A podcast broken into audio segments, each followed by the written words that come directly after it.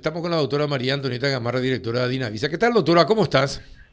¿Qué tal? Buenos días, Carlos, a, tus compañeros y a la audiencia. Bien, gracias por atendernos. Bueno, antes de ir al tema por el que te llamamos, a ver, ¿cuál es tu pensamiento acerca de lo que hace Austria? Que después de conversar con los nueve gobernadores de las nueve regiones que tiene Austria, el presidente decidió, bueno, los no vacunados solamente van a salir de sus casas para irse a la farmacia, para irse al supermercado y para irse al médico, eh, básicamente. Después no van a poder salir de su casa porque se niegan a estar vacunados. ¿Qué pensás de ese tipo de medidas, doctora? Y bueno, la verdad que no sé si, si tendríamos que llegar hasta ese punto.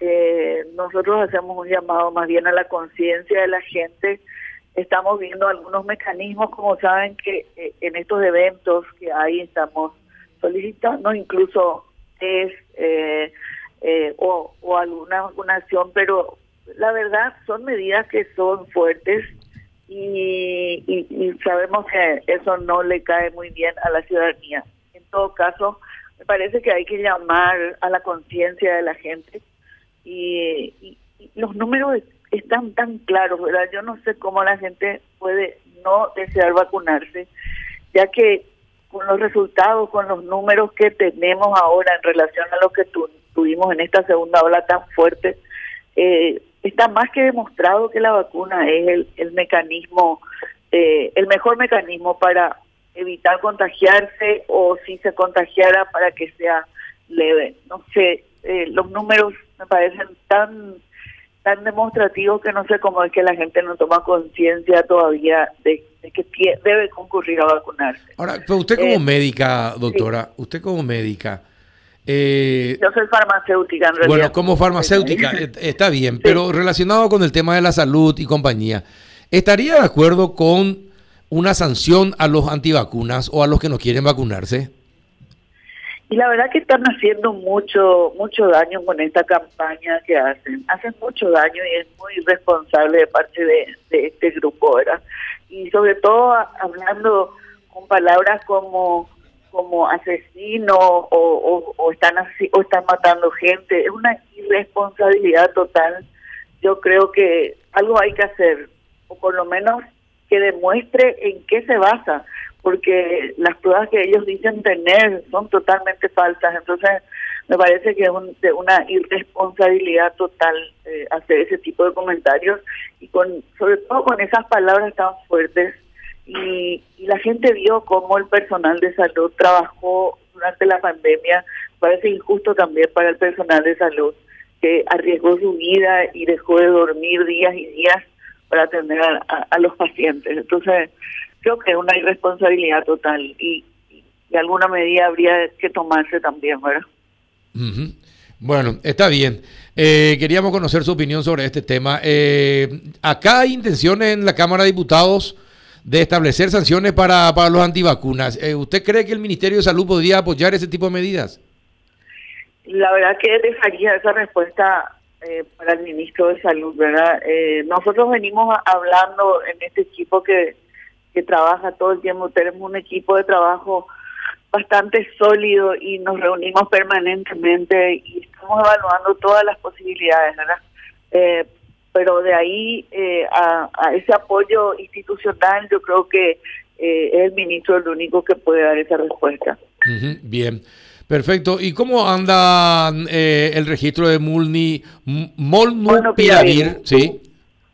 Eh, estamos evaluando, estamos terminando el proceso de evaluación y, leyendo un poco más sobre todos los ensayos clínicos, todos los resultados también y viendo los proveedores de materia prima que, han tenido estos laboratorios nacionales para la fabricación. Nuestra idea es poner a disposición eh, de, de, la ciudadanía lo antes posible. Yo creo que esta semana concluiríamos ya con ese estudio lo que pasa es que el, proveedor, la calificación del proveedor de, la materia prima siempre es el primer, el primer y el más importante paso dentro de las buenas prácticas. Entonces, eh, estamos evaluando esa, esa calificación del proveedor ahora en este momento y con eso ya le daríamos un registro de emergencia primer, en primera instancia. Eh, ¿Y este medicamento, esta cápsula, es de la Pfizer, doctora? No, no, no es de Pfizer, es de laboratorio Merck. Merck. Y el origen, sí, Merck, pero ellos aún no han presentado el registro. En realidad son dos laboratorios nacionales que consiguieron eh, la materia prima y bueno, eh, lo están fabricando acá en, localmente. ¿En serio? ¿Y de qué depende, una vez que, que tengan la fabricación, de qué depende la venta al público? Nada, del registro sanitario en primer lugar. Eh, y obviamente que los médicos lo prescriban, ¿verdad?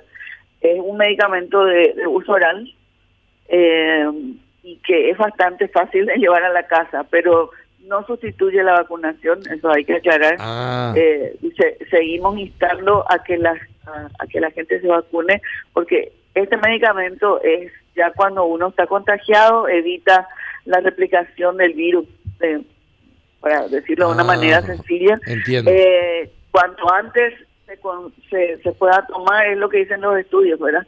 Eh, es mejor el resultado, evita muchos casos la internación, acorta el periodo infeccioso, eh, en fin, tiene todas esas, esas facultades. Pero como te digo, lo antes posible lo vamos a poner a disposición, solo estamos evaluando eh, los proveedores en este momento de su materia prima.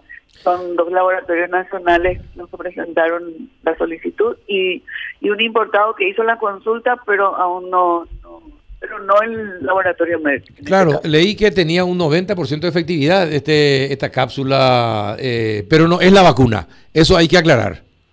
Sí, sí, no sustituye la vacuna absolutamente y, y por eso hago la aclaración que es no sustituye la vacuna y que es para pacientes que ya fueron contagiados. Ajá.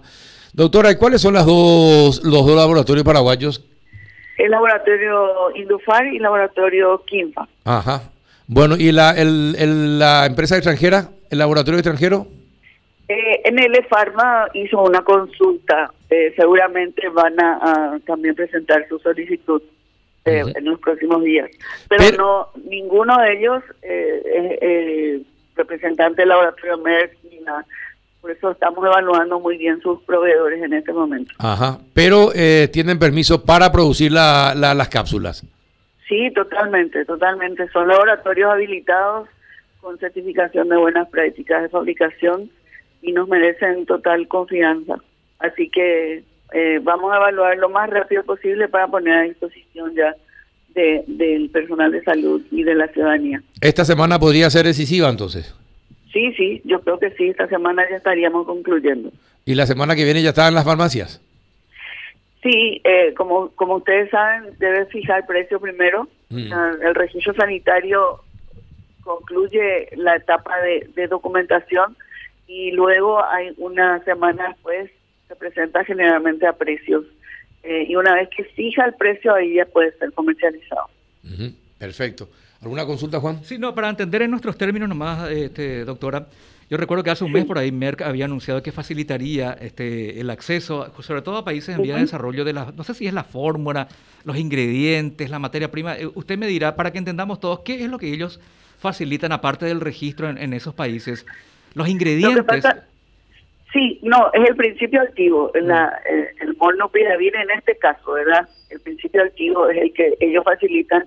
Ustedes saben que, que cualquiera de estos productos, una vez que se desarrolle esa prueba, eh, tienen una, una patente y entonces lo que ellos se refirieron es a que facilitarían las licencias eh, para que se pueda producir en, en, manera global, digamos. es, a eso se referían cuando dijeron que iban a facilitar el acceso.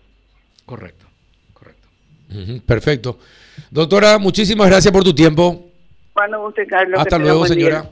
Hasta luego. Hasta luego, la doctora María Antonieta